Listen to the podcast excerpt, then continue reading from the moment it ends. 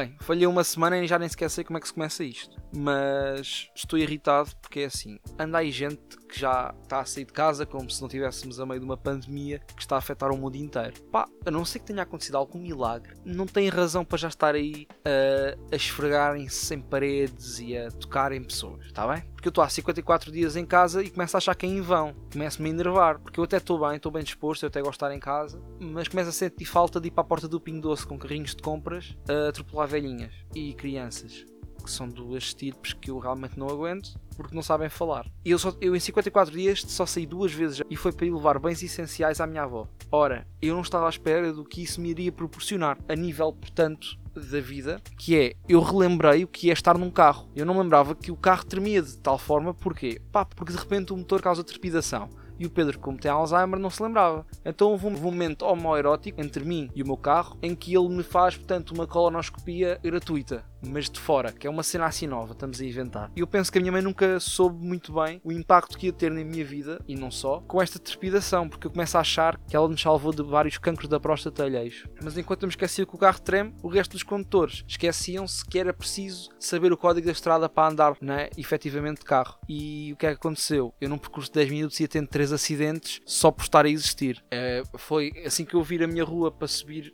aqui numa esquina, há um gajo que quer virar para onde eu estou na minha faixa. Portanto, eu até olhei para a matrícula e não estava lá a dizer uh, Great Britain, portanto, em princípio, ele não era inglês, ele estava ao contrário só por ser deficiente da cabeça. E depois também aconteceu um jovem que estava parado no semáforo, porque de repente, pronto, quando está vermelho, vocês sabem que é para estar parado, exato. E passa uma família, a família passa toda e ele arranca, mas o sinal ainda faltavam tipo dois anos para ficar verde. E o campeão arrancou. Ele estava claramente drogado e acho mal ele não ter partilhado connosco. Já dizia um velho sábio, era o Sr. Leval, concluindo, ia morrendo de acidente de viação a tentar levar sacos de laranjas à minha avó. Se era para morrer, pá, que fosse assim, claramente. E entretanto, acabou também as férias da Páscoa, não é? Ou seja, o semestre recomeçou em força e comecei a notar cada vez mais os traços de psicopatia dos meus professores, porque estamos num que vale tudo, não é? E para acabar com o sofrimento, acho que só vou lá com shots de Silite Bank. Mas a minha parte preferida são os testes online, porque continua aquele flagelo de colegas com famílias muito barulhentas. Esta malta esquece que ter uma família barulhenta e não desligar o microfone é tão prejudicial como ter uma família numerosa, não ter dinheiro para sustentar e continuar a pinar forte e feio sem preservativo. Não vai dar, colegas. Se calhar parávamos. Que eu estou ali a tentar tirar o meu 10, a tentar safar-me. E está a mãe de alguém aos berros com o cão, porque de repente o Bobby sabe falar a língua de